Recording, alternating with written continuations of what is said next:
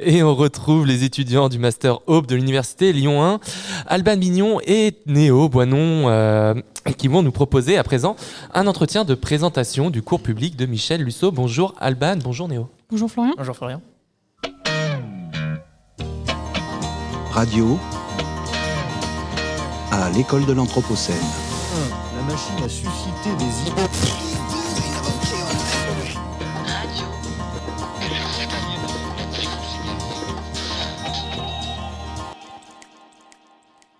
Eh bien, bonjour à toutes et à tous. On se retrouve aujourd'hui pour la dernière interview des professeurs de cours public de la semaine de l'Anthropocène, avec un sujet qui est comme une conclusion, mais aussi quelque part le commencement de cet événement, qu'est la semaine de l'Anthropocène. Aujourd'hui, nous allons finir ces entretiens en ayant, on l'espère, des éléments de réponse à la question que tout le monde se pose ou s'est posée cette semaine. Comment euh, s'organiser à l'ère de l'Anthropocène? Quelles politiques, quelles mesures peut-on et doit-on développer et mettre en place pour faire face à ce nouveau contexte? Nous allons aborder cette question en tant que sujet politique, celui de cohabiter dans un monde où tout n'est que compétition et affrontement. Et nous nous demanderons donc finalement sous quelle forme politique cette cohabitation peut-elle se mettre en place et pour répondre à cette question, nous accueillons Michel Lusso, qu'on pourrait ne même plus présenter, mais bon, on va le faire quand même. Michel Lusso, vous êtes géographe spécialisé en études urbaines, professeur à l'école normale supérieure de Lyon et directeur de l'école urbaine de Lyon. Ça fait long tout ça. Euh, votre cours traitera de l'attention que nous portons aux cohabitations anthropocènes, aux propositions pour une théorie politique du care spatial. Bonjour Michel Lusso. Bonjour. Alors Michel Lusso, première question. Euh, on aurait besoin d'une petite précision sur euh, ce terme. C'est quoi le care spatial? Alors, le, le, le care est, est, un mot qui vient, comme vous l'imaginez, du, du, monde anglophone, qui, euh, dans le langage courant, veut dire prendre soin, mais qui m'intéresse euh, parce qu'il a été travaillé comme un concept philosophique depuis maintenant une quarantaine ou une cinquantaine d'années, et plus particulièrement dans les 25 dernières années, par un certain nombre d'auteurs, et d'ailleurs plus fréquemment d'autrices, notamment deux, une sociologue et psychologue expérimentaliste qui s'appelle Carol Gilligan et une philosophe qui s'appelle John Tronto, et qui a été travaillé comme concept pour essayer de réfléchir à ce que pourrait être une société humaine, et une société politique, s'organisant autour non plus des valeurs de compétition, de performance, de rivalité, de domination des forts sur les faibles, mais plutôt s'organisant autour de la notion de care, qui, dans le travail de John Tronto, euh, est, une notion très générale, qui n'est pas simplement limitée à une réflexion sur des domaines particuliers de l'activité humaine, comme on l'a réduit trop souvent. Donc, ça n'est pas une philosophie qui, par exemple, euh, se contente d'essayer de réfléchir aux relations de soins avec des personnes affaiblies ou dépendantes ou des malades. C'est vraiment une philosophie générale. Et euh, chez John Tronto, care veut dire à la fois porter attention à autrui, on y reviendra avec une définition assez large de ce qu'est se porter attention, et avec un, autre versant, et, parfois on, on, ne fait pas suffisamment la différence d'ailleurs quand on traduit care trop rapidement en français, euh, prendre soin d'eux, porter attention à, prendre soin d'eux, étant en quelque sorte les deux côtés, le revers et l'avers d'une même médaille qui serait celle de la théorie du care. Et ça fait donc plusieurs années maintenant que cette théorie philosophique m'intéresse en tant que géographe, aussi curieux que ça puisse paraître, puisque c'est assez rare euh, initialement que des personnes qui réfléchissent à l'organisation urbaine du monde contemporain s'emparent de, cette question. Ça m'intéresse parce que ça me permet de, de, poursuivre une approche critique des formes prises par la mondialisation urbaine contemporaine. Très bien. Et selon vous, ça, vous avez peut-être déjà un peu répondu à la question, mais il y a peut-être d'autres éléments de réponse à apporter. En fait, on se demandait quelles devraient être les politiques sociales urbaines entreprises à l'ère de l'Anthropocène de façon à ce qu'elles soient les plus justes possibles pour tous les vivants. Alors, euh, je crois qu'il faut d'abord peut-être euh, rappeler rapidement pourquoi j'en ai été amené depuis une dizaine d'années maintenant, à m'intéresser à cette philosophie-là et à développer une série de textes. Le, premier, je crois, a été publié en 2015. euh, et puis toute une série euh, s'échelonne jusqu'en principe euh, un livre qui devrait paraître l'année prochaine, si, tout va bien, si jamais j'arrive à le finir. Et je rappelle que pour finir un livre, il faut déjà être euh, capable de le commencer. Euh, mais euh, toute une série de textes donc qui m'ont euh, apporté des éléments de réflexion sur cela. Et il faut expliquer pourquoi j'en ai été amené à m'intéresser à cela. En fait, j'en ai été amené à partir de mes études géographiques, dans lesquelles j'essaye d'examiner de façon relativement neutre l'urbanisation généralisée de la planète, mais cette neutralité n'a jamais empêché que je sois très sensible, euh, et de plus en plus avec le temps, euh, ça s'est accentué à partir de la fin des années 90 et des années 2000, parce que je crois qu'à partir de la fin des années 90 et des années 2000, l'urbanisation elle-même a changé. Euh, cette neutralité scientifique ne m'a pas empêché d'être de plus en plus sensible aux aspects que j'appellerais insoutenables de l'organisation urbaine contemporaine. Et insoutenable euh, environnementalement parlant, mais aussi socialement parlant, vous parliez des injustices, mais aussi économiquement parlant, euh, politiquement parlant. Et euh, menant ce, travail où, où j'essayais à la fois de comprendre l'urbanisation planétaire et d'identifier ce que j'appellerais les éléments d'insoutenabilité de cette urbanisation planétaire, j'en suis arrivé à une sorte de diagnostic que, je mets en avant dans un livre qui a été publié en 2013, qui s'appelle L'avènement du monde, essai sur l'habitation humaine de la planète. Un diagnostic d'une sorte de paradoxe qui, à l'époque, m'a véritablement euh, saisi, en quelque sorte, euh, qui est le paradoxe entre, d'un côté, une urbanisation que tous ces défenseurs et ces promoteurs, une urbanisation mondiale, planétaire, que tous ces défenseurs et promoteurs présentent comme marquée par la puissance, la performance, l'optimisation, l'efficacité, la nécessité de compétition entre les individus, entre les villes, entre les territoires. Donc, ce que j'appelle rapidement euh, l'urbanisation comme édifice de puissance. Et de l'autre côté, j'étais frappé par la multiplication depuis, euh, on en parlera ce soir pendant le cours, peut-être depuis Tchernobyl, sans doute un peu avant, la multiplication des épisodes catastrophiques, c'est-à-dire des épisodes lors desquels on voyait que cet édifice de puissance était en vérité extrêmement sensible à l'endommagement et qu'il ne fallait pas beaucoup de choses finalement pour paralyser une vie urbaine locale ou globale. Pas forcément une énorme catastrophe, mais parfois un simple incident pouvait avoir un effet de système qui euh, très rapidement finalement paralysait tout ou partie de euh, cet euh, édifice de puissance. Et pour terminer là-dessus, parce que je vois que vous vous impatientez que ma réponse est trop longue, et on n'aime pas, les réponses en tunnel à la radio, n'est-ce pas, chers auditeurs, mais euh, et surtout chers producteurs. Mais euh, pour finir avec ça, il m'a semblé que euh, la, pandémie de 2020 était peut-être euh, le dernier exemple, et peut-être l'exemple le plus parfait de ce contraste entre un système globalisé dont tout le monde nous expliquait en 2019 qu'il était plus puissant que jamais. On avait des perspectives de croissance dans le transport aérien qui étaient absolument incroyables, des perspectives de croissance en économie, en tourisme, etc. Les, nouveaux shopping malls étaient construits partout au monde, les aéroports devenaient de plus en plus grands, les ports devenaient de plus en plus puissants. Donc, vraiment, relisez la presse à la fin 2019, on prévoyait une décennie de, de croissance comme on n'en avait jamais connu dans l'histoire, pratiquement depuis euh, les Trente Glorieuses.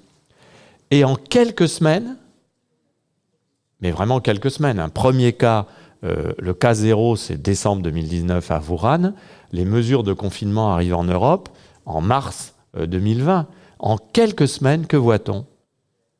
La place Saint-Marc vide, les aéroports européens fermés, les Champs-Élysées vides, Times Square fermé, plus personne dans les rues. les entreprises en berne, les ports fermés. Et ça, j'ai trouvé que c'était extrêmement fort parce que là, nous avions une, chance d'observer, chaque euh, citoyen du monde avait une chance d'observer de manière presque expérimentale cet état de fait qui est ce paradoxe entre la puissance et la fragilité. Donc voilà mon point de départ. Après, euh, comment je passe de ce point de départ au Caire Eh bien, je ne doute pas que vous aurez une question à me poser à ce sujet.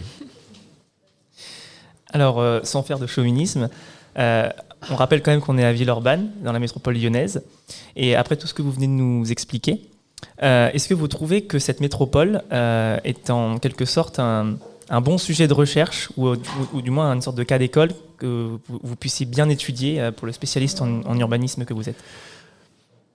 Quand on a créé l'école urbaine de Lyon, euh, on n'a pas créé l'école urbaine de Lyon pour dire qu'on allait étudier que Lyon, mais parce qu'il nous semblait qu'on trouvait aussi à Lyon, la métropole, toutes les caractéristiques de, cette urbanisation contemporaine globalisée, et notamment les caractéristiques de contraste entre l'affirmation de puissance et la fragilité, entre l'affirmation de performance et l'insoutenabilité si l'on regarde bien ce qui se passe dans la métropole de Lyon, euh, on s'aperçoit bien comment depuis une vingtaine d'années, alors que le développement dit métropolitain a été très fort, et qu'on nous a vendu ce développement métropolitain comme euh, le seul euh, développement possible, comme la seule perspective urbaine possible, pour faire en sorte que l'enrichissement de quelques-uns bénéficie à tout le monde. Hein. C'est le fameux trickle down, hein, la fameuse idéologie du ruissellement,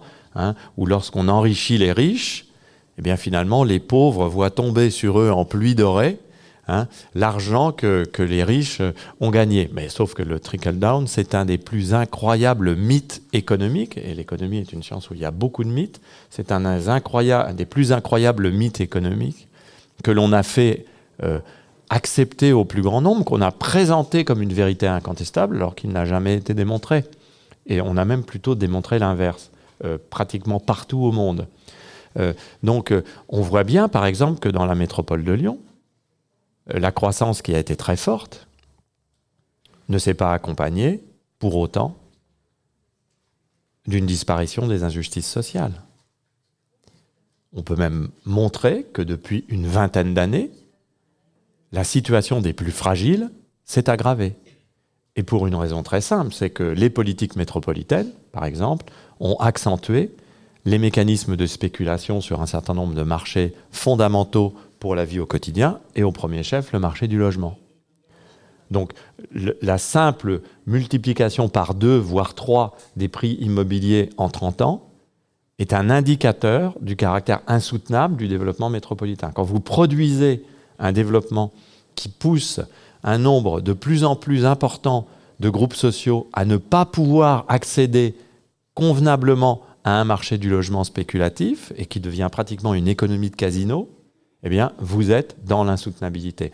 Deuxième exemple, euh, il ne vous a pas échappé, sauf si vous, avez passé euh, l'année dernière euh, en Norvège peut-être, euh, et encore, il ne vous a pas échappé que euh, l'année dernière, nous avons connu des vagues de chaleur extrêmement importantes, et notamment que la métropole de Lyon a été très marquée à partir du mois de mai par des vagues de chaleur euh, récurrentes et par des durées de ces vagues de chaleur très importantes. On a des, dizaines de jours continus avec des températures complètement anomaliques. Hein.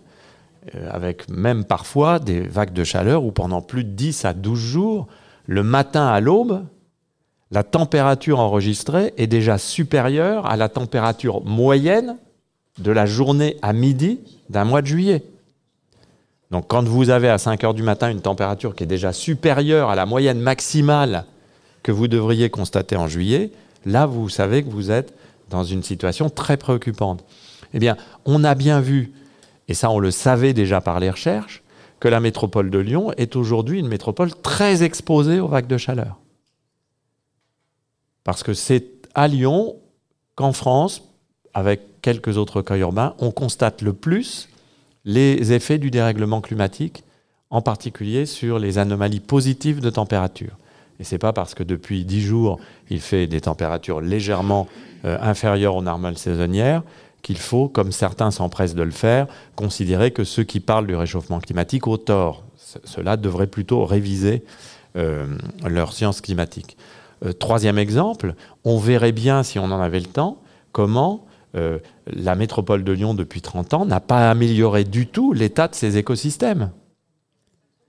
Et qu'il y a également de grandes préoccupations autour de la question de la gestion de la ressource en eau. Mais on pourrait aussi bien montrer comment la métropole de Lyon est aussi une métropole très sensible aux incidents, aux accidents, et nous n'en avons pas encore connu, possiblement aux catastrophes. Même si une vague de chaleur, pour moi, est un épisode catastrophique. Mais euh, regardez, euh, sans vouloir être cruel, la fragilité du réseau de transport public au moindre incident. Regardez comment il est facile de faire dysfonctionner le deuxième réseau de transport public français. Hein, la métropole de Lyon, c'est le deuxième réseau de transport public en France, après celui de la RATP, SNCF en Ile-de-France. Regardez à quel point il suffit d'une panne électrique par-ci par-là, d'une mauvaise mise en œuvre d'une automatisation de ligne, d'un matériel un peu défectueux ou d'un problème d'organisation du travail à l'intérieur de l'entreprise prestataire pour que systémiquement l'ensemble du, du, du, système mobilitaire se trouve extrêmement perturbé. Donc on voit bien que Lyon est tout à fait caractéristique de cette tension entre affirmation de puissance et d'efficacité d'un côté, je tape dans le micro, c'est mal, et de l'autre côté, euh, exposition à l'endommagement, fragilité et vulnérabilité. Et euh, si je vous raconte ça, c'est que pour moi, cette, cette, tension entre puissance et vulnérabilité devrait nous mener à avoir le courage d'une conclusion. La conclusion, c'est les modalités qu'ont prises euh, les phénomènes d'urbanisation, la modalité qu'a prise l'urbanisation planétaire depuis 40 ans, cette modalité-là, qui consiste à vouloir mettre en place toujours des villes plus puissantes, plus performantes, plus compétitives, fondées sur l'idée de croissance illimitée, fondées sur l'idée de l'illimitation de l'usage des ressources, ces modalités-là sont insoutenables. D'où vient le CARE porter attention et prendre soin. Eh bien, De cette question, peut-on envisager de trouver de nouvelles manières de concevoir l'organisation et le fonctionnement des systèmes urbains contemporains? Et si, à la puissance, à la performance, à l'efficacité, à la compétition, on substituait le prendre soin, l'attention, la coopération, la sobriété? Et alors, euh, on aurait eu euh, certainement beaucoup d'autres questions, mais euh, comme le temps nous presse, on va vraiment poser celle que qu'on voulait vraiment poser. Est-ce que vous pensez, vous, Michel Lussot, qu'on va y arriver? Alors, c'est une question qui mériterait que le temps ne nous presse pas. Il faut répondre oui à ce moment-là, parce que sinon. oui ou non, mais, mais en réalité, je, je, je, répondrai par une, par une pirouette qui est euh, la, célèbre formule de Gramsci euh, qui est le, pessimisme de l'intelligence et l'optimisme de la volonté. C'est-à-dire, je, pense qu'on peut être interrogatif, en tout cas, on peut être inquiet. Nous sommes dans une situation dont je pense euh, les élites politiques et économiques ont pendant des décennies sous-estimé la difficulté nous avons encore un président de la République qui peut faire ses vœux à la nation en disant qui aurait pu prédire la crise climatique l'année dernière. Ça, c'est complètement confondant. C'est complètement confondant. Et les élites économiques, c'est pareil. Quand vous voyez comment les grands groupes thermo-industriels traitent cette question-là, c'est absolument confondant. Et nous voyons bien à quel point aussi les, habitants ont du mal à, ne serait-ce que se projeter, euh, prenons un cas très simple, dans un monde où on devrait renoncer à l'automobilité. Donc, euh, pessimisme d'un côté, optimisme de l'autre en 30 secondes, parce que par ailleurs, et ça l'école urbaine le, voit depuis six ans, je suis frappé de constater la multiplication de l'intérêt, des initiatives, de la curiosité, de la volonté de faire autrement, du désir d'expérimenter sans s'en laisser compter justement par les grands acteurs que j'ai qualifié tout à l'heure de membres des élites politiques et économiques. Donc, in fine, je serais plutôt tenté d'être optimiste. Merci beaucoup Michel Lusso. Merci à vous. On rappelle que vous êtes géographe spécialisé en études urbaines, professeur à l'école normale supérieure de Lyon et directeur de l'école urbaine de Lyon. Merci à toutes et à tous de nous avoir écoutés. Vous pouvez retrouver cet entretien sur radio-anthropocène.fr et sur toutes les plateformes de podcast. Radio Anthropocène.